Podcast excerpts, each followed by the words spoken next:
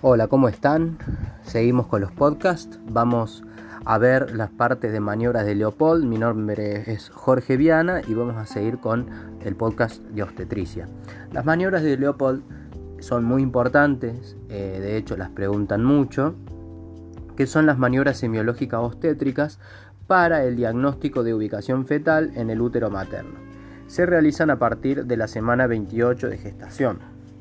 La primera maniobra se usa para apreciar la, altura del útero y palpar el polo ubicado en lo más alto del útero gravídico.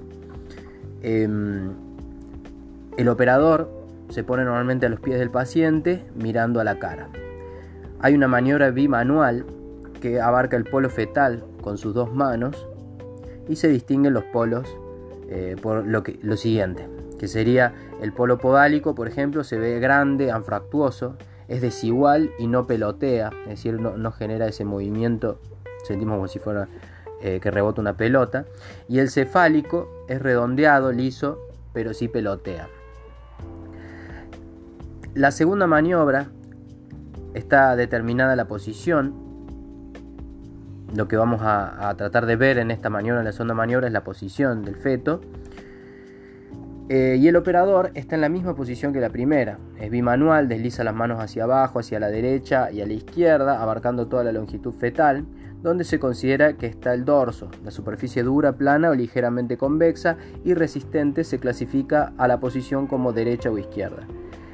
En el lado opuesto a la palpación se ve fractuoso, interrumpido, hay pequeñas partes móviles, hasta se puede distinguir los miembros. La tercera maniobra sirve para determinar la presentación, el operador en la misma posición anterior. Unimanual abarca el polo que aún no ha encajado, por lo tanto es móvil. Y el dedo índice y medio lo que tratan es abarcar toda la presentación, entonces eh, es más fácil en el cefálico y es más difícil en el podálico. Entonces básicamente la tercera maniobra sirve para ver la presentación. Es muy importante saber para qué sirve cada maniobra, ¿no? Eh, y cómo la realizamos. La cuarta maniobra confirma el diagnóstico de presentación. ¿sí? O sea, en la tercera determinamos la presentación y la cuarta lo confirmamos. O sea, establece el grado de penetración en el estrecho superior. Y el operador mirando a los pies del paciente. Bimanual se profundiza en la región pelviana, abarcando la presentación. Después, eh, lo que vamos a ver es que la mayor parte de los embarazos son de bajo riesgo, eso son aproximadamente el 80% de los embarazos, y existen diferentes niveles de complejidad. Hay bajos, medianos, altos. Cada nivel está formado por un nivel obstétrico, nivel neonatológico, nivel del resto del hospital. El nivel obstétrico es de acuerdo al nivel de complejidad. Es bajo, primero no posee eh, médicos especialistas de la guardia o permanentes y la atención eh, del parto la brinda una obstetra. Dispone de enfermera. Después está el nivel 2, cuenta con médicos especialistas, obstetras, enfermeras especializadas, de guardia permanente, el sector de la salud fetal con horarios parciales y laboratorio para procesar pruebas de madurez fetal.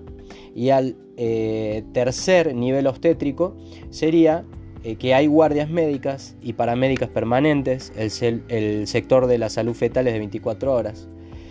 Y luego está el nivel neonatológico, que puede ser eh, bajo, medio o alto. En el bajo o, primario, la enfermera eh, para recepción del recién nacido eh, está ahí y recibe al recién nacido productos de partos normales. En el medio o en el segundo el médico neonatólogo y la enfermera especializada las 24 horas con posibilidad de internación, es decir, además le agregamos la parte de internación en terapia intensiva o neonatal y puede recibir a recién nacidos de 37 semanas o más sin importar los problemas respiratorios. Y después el tercero, equipo de salud de guardia permanente y la posibilidad de consulta con otras áreas neonatológicas e internación en terapia. ¿sí? Bueno, eso sería todo, espero que les haya servido y nos vemos en el próximo podcast. Que anden muy bien. Sigan eh, las otras redes sociales, ya sea YouTube, Facebook, eh, para TeachMed. Eh, lo pueden encontrar en cualquiera de las redes y participar. También hay grupos de WhatsApp para poder intercambiar opiniones y conversaciones con la comunidad. Hasta luego y que anden muy bien.